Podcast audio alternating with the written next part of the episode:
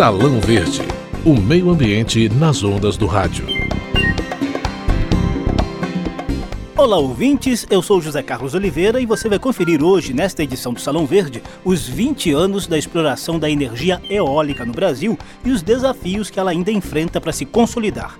No segundo bloco do programa, a gente vai falar de código florestal, de agroecologia e também da fotografia como aliada da preservação da fauna. Vamos chamar o vento Vamos chamar o vento.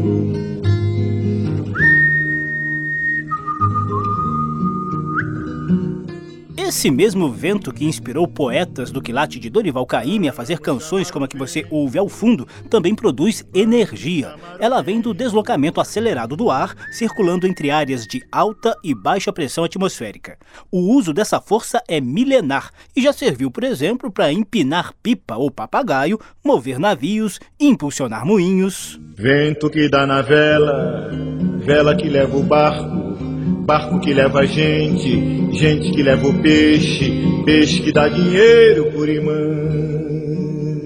Foi só a partir do século passado que o desenvolvimento tecnológico deu, digamos assim, uma rajada ou um empurrãozinho no aproveitamento do vento para gerar energia elétrica. Diante da atual busca de fontes cada vez mais renováveis, limpas e sustentáveis, esse impulso tem crescido no mundo inteiro. Aqui no Brasil, a instalação do primeiro aerogerador acaba de completar 20 anos. Ele começou a funcionar em agosto de 1992. O nosso primeiro parque eólico está em Fernando de Noronha. Hoje, já temos cerca de 100 geradores em mais de 70 parques eólicos, a maior parte no litoral nordestino, atendendo mais de 10 milhões de pessoas. Vamos chamar o vento, vamos chamar o vento. E para saber dos desafios do setor e da expectativa de expansão da energia eólica, a gente conversa agora com Antônio César Brasil, que é pesquisador e diretor da Faculdade de Tecnologia da Universidade de Brasília. Professor Antônio César Brasil, 20 anos depois, quais são os principais desafios para a consolidação da energia eólica no Brasil? Hoje nós temos no Brasil um potencial eólico invejável, uma regulação que proporciona a inserção desse tecnologia na matriz energética brasileira de uma forma sustentável e robusta. E eu acho que os grandes desafios agora é proporcionar que essa integração sistêmica de uma energia dessa natureza seja controlada em termos de qualidade né, e faça com que a gente consiga uma matriz energética cada vez mais é, verde e sustentável. Professor Antônio César Brasil, assim como acontece com a energia solar, o armazenamento da energia eólica continua sendo um dos principais problemas? Bem, do contexto da energia eólica é um pouquinho diferente, porque o desenvolvimento tecnológico ele foi na direção dos grandes sistemas, dos grandes aerogeradores. Então, o problema de armazenamento ele se coloca na questão do sistema como um todo. A disponibilidade de vento ela é complementar a sazonalidade de nossos recursos hídricos, em particular da bacia do São Francisco. Isso faz com que os grandes armazenadores da energia eólica, desde um contexto do sistema nacional, sejam exatamente os reservatórios das hidrelétricas brasileiras. Em termos de produção nacional, o senhor já destacou agora há pouco o Nordeste. E no Nordeste, acho que o Rio Grande do Norte está em destaque, né? Em termos internacionais, o senhor confirma essa informação de que o Brasil ocupa a 21 primeira posição no ranking? Sim, mas a posição do Brasil hoje em dia é que ela chega, a energia eólica no Brasil, ela chega um pouquinho atrasada, por exemplo, do, da nossa matriz que a gente tem na Europa. A Europa não tem mais recursos hídricos para serem aproveitados. A inserção da energia eólica vai ao encontro do descomissionamento de usinas nucleares. Então, toda essa discussão europeia ela não pode ser transposta diretamente para o Brasil. Então é natural que nós tenhamos ainda uma matriz energética onde o componente eólico ainda seja pequeno. Mas é, existe uma tendência atual desse componente crescer muito. Um outro dado que nos surpreende aqui é que o preço do megawatt-hora da energia eólica já estaria próximo do valor cobrado pelas hidrelétricas. É isso mesmo? Isso é verdade. Isso aí vem de uma conjuntura econômica internacional. É, a crise internacional fez com que os preços dos aerogeradores e de sua instalação, evidentemente, caíssem a preços interessantes e competitivos, por exemplo, a pequenas centrais hidrelétricas. Ah, então, isso já é uma demonstração de maturidade tecnológica. Aproveitando esse quadro que é positivo para a expansão da energia eólica, agora há pouco o senhor fez um elogio aí aos marcos regulatórios, mas o senhor acredita que o Congresso Nacional ainda pode auxiliar de alguma maneira a ampliação da produção da energia eólica no Brasil?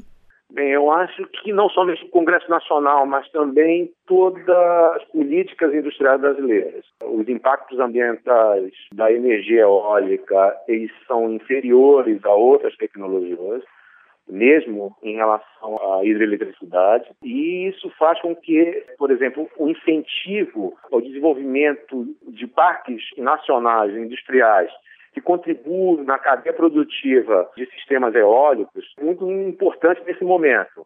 Senão fica uma tecnologia simplesmente que é importada e toda a economia brasileira simplesmente aproveita dos seus benefícios, que já é uma coisa boa.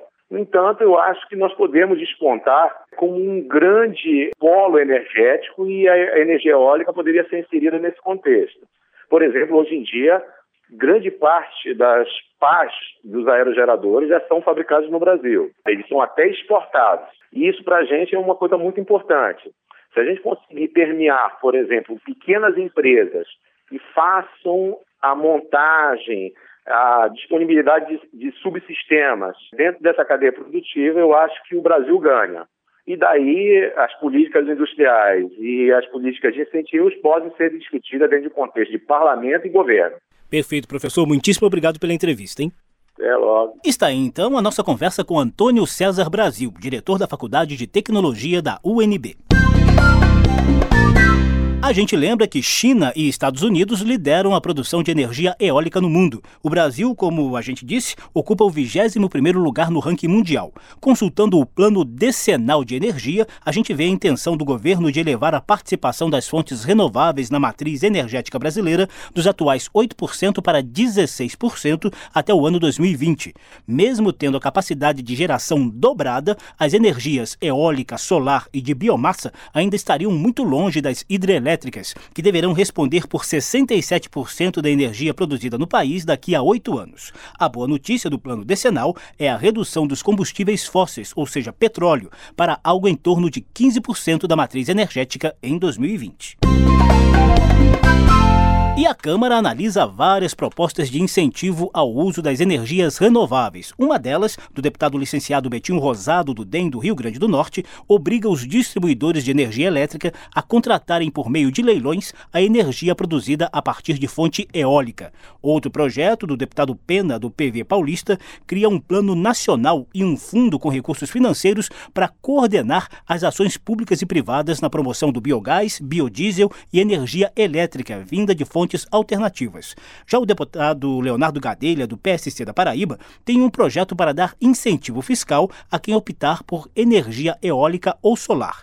Na prática, a proposta prevê que pessoas e empresas que investirem nessas duas fontes energéticas poderão deduzir os gastos no pagamento do imposto de renda e da contribuição social sobre o lucro líquido, como explica o próprio Gadelha. A grande importância da discussão e da possível aprovação de um projeto como esse é demonstrar para a população que a administração pública, que o poder público está interessado em promover essa transição e que vai apoiar a criação de uma economia forte, mais verde, uma economia que não seja mais baseada no carbono. O engenheiro elétrico Ricardo Baitelo, que é coordenador da campanha de energias renováveis do Greenpeace Brasil, apoia a proposta. Nesse sentido, a gente considera o projeto extremamente importante até para auxiliar a viabilidade desses equipamentos, uma vez que a legislação da ANEL ela permite que a pessoa compense a conta paga à concessionária com geração feita localmente. Então, todo tipo de incentivo adicional, que é realmente o que o projeto está pedindo como imposto de renda, é extremamente importante para reduzir o tempo de pagamento dessas tecnologias. Mas é bom lembrar que a energia eólica não é uma unanimidade nem mesmo entre os ambientalistas. Alguns críticos argumentam que os parques eólicos